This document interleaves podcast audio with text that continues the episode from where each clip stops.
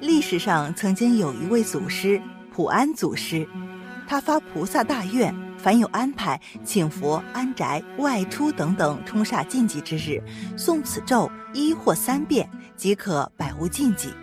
家中蟑螂、白蚁、蚊虫、老鼠等诸虫恼人，诵此咒可避之。普安，俗姓于，名印素，号普安，世居宜春县十里乡太平里，即今宜春市袁州区慈化镇渔坊村。唐时精通风水的司马头陀和尚曾到此地，并留下灵迹云：“南山有个七星帐。”亥迈以丙相，面前风秀似旋帆，佛祖不为难。果然，宋徽宗政和五年十一月二十七日，渔坊村一户余姓人家室内祥光烛天，引现莲花，普安出世了。六岁时，其梦见有僧点其胸，醒来但见胸前有赤点，大如樱桃，知非凡物。随出家拜慈化寺正贤和尚为师。一日，正贤授普安《法华经》，普安却说：“诸佛选旨，贵物于心；树莫寻行，何益于道？”一番话显示出普安对佛道与众不同的领悟。据说，普安之得道开悟从《延华经》而来。当他读至“达本情王知心体合时”，遍体流汗。豁然大悟，曰：“我今亲契华严境界矣。”元代大诗人于吉有此话，感普安阅《华严经》而开悟，吟道：“炉香满室余垂帘，借得方床午睡酣。泉上老龙还记取，山翁曾此听华言。”普安入主慈化寺是在宋高宗绍兴二十三年，但他并不常住寺内。往往离泉忙旅，历经行道，四方来投者随机诱引，得其心传而成正果者无数。又好以艺术神迹为民众驱灾除病，故善生在道，名动禅林。宋孝宗干道二年，普安以原寺所处地气所没，难成气候，决定另择新址，重建梵语。一日来到南泉山。忽见一人身高八尺，红发披肩，苍然掩口。普安问：“而何方神邸？”那人道：“小神守护此地，后普安僧五百年矣。”普安笑道：“贫僧正是普安。”于是普安在南泉山开基兴宫建寺，两年后寺成。今日慈化寺址便是八百余年之前之旧址。普安善神术。屡屡为民攘灾去病、救旱抗洪。南宋嘉熙元年，因祈雨封寂感禅师；淳佑十年，因救汉加封妙寂禅师；因攘疫加封真觉禅师；咸淳四年，又封昭次禅师；大德四年，加大德禅师；皇庆元年，加封惠庆禅师。明永乐皇帝评说普安，万行圆通，六通具足，端严自在，变化无方，哲学物与群迷，普利益于数类，如普甘霖于六合，高泽均瞻，游现满月于千江，光辉旁烛。普安其佛学功底亦不比寻常，一册《普安语录》。明成祖朱棣叹为：“其精深也，非想象之可求；其神妙也，非虚空之可似。”明进士邹元标读之，认为其直接如来正宗。普安圆寂之前，曾花费五年功夫刺写泥金，书写了一部《金刚经》。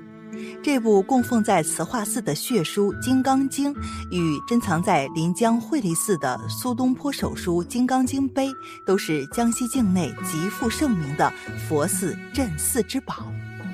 忏云老和尚对普安咒的开示：南头水里的莲，因四忏云大师开示诵此咒，常得吉祥，并除魔障鬼怪。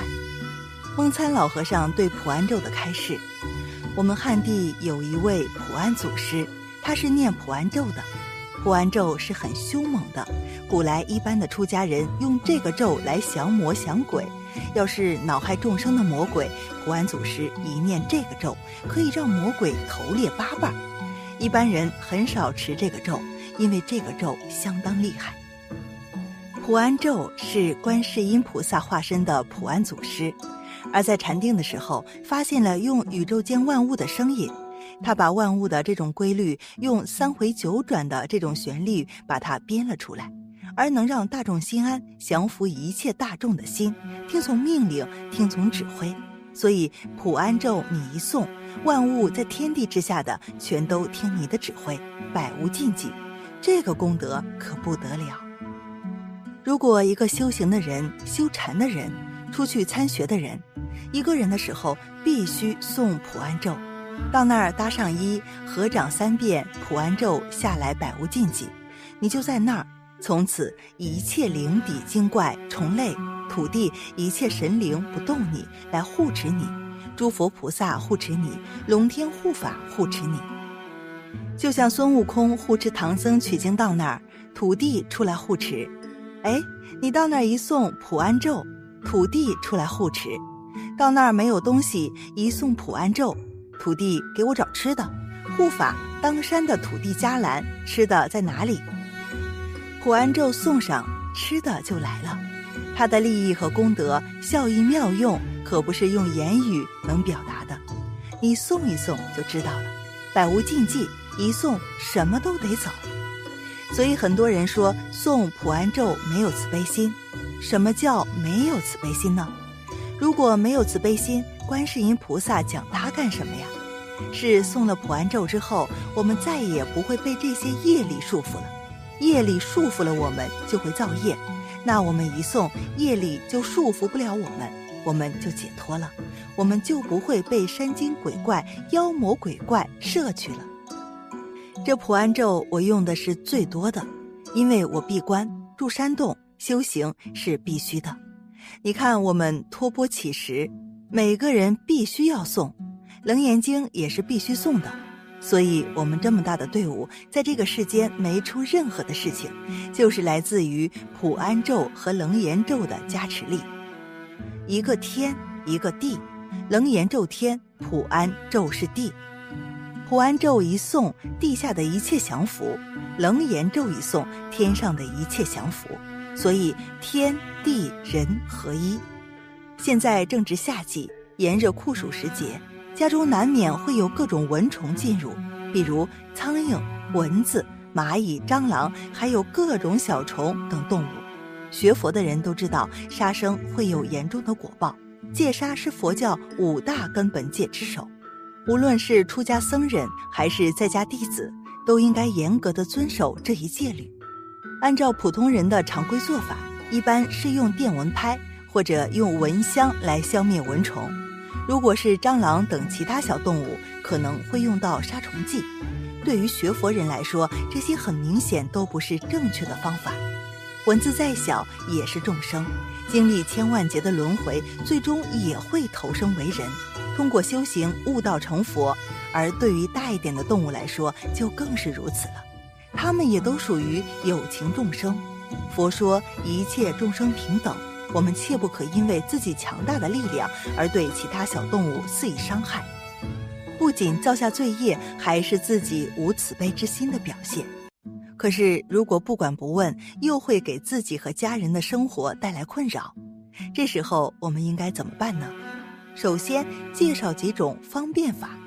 第一，自己和家人首先就要养成爱护环境、保持屋内干净整洁的习惯。这就涉及到个人的生活规律和日常行为习惯了。一个爱干净、勤做卫生的人，家里一定不会脏乱，也就不会给这些小动物们生存的空间，自然他们就不会来家中做客了。这同时也是个人修养的体现。切记不要因为工作忙或者家务事太多而忽略了卫生这一块儿。凡事都应该从细节入手。有了一个良好舒适的家庭环境，对于每个家庭成员来说都是大有裨益的。第二，出现蚊虫干扰，最好是用驱赶的方式，而不是伤害。比如蚊虫，在家中点了蚊香之后，可以把门窗打开，这样它们会主动地飞出窗外。如果是小动物，可以用一张网或者是纸张、扫把、簸箕等，在不伤害它们的情况下，把它们请到屋外或者门窗外自由放生。如果是小蚂蚁等，还可以用一些小食物，比如饼干、糖果等，放到屋外，把它们引诱到外面去。总而言之，原则就是不杀生，将他们从屋内请到屋外。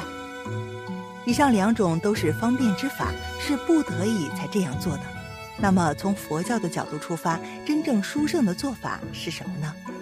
就是用自己的慈悲心、真诚心等诵经、持咒、念佛、回向给他们，并给他们做三皈依，然后请他们搬家。只要自己的心足够诚，意足够真，在佛力加持之下，他们就真的会主动搬家。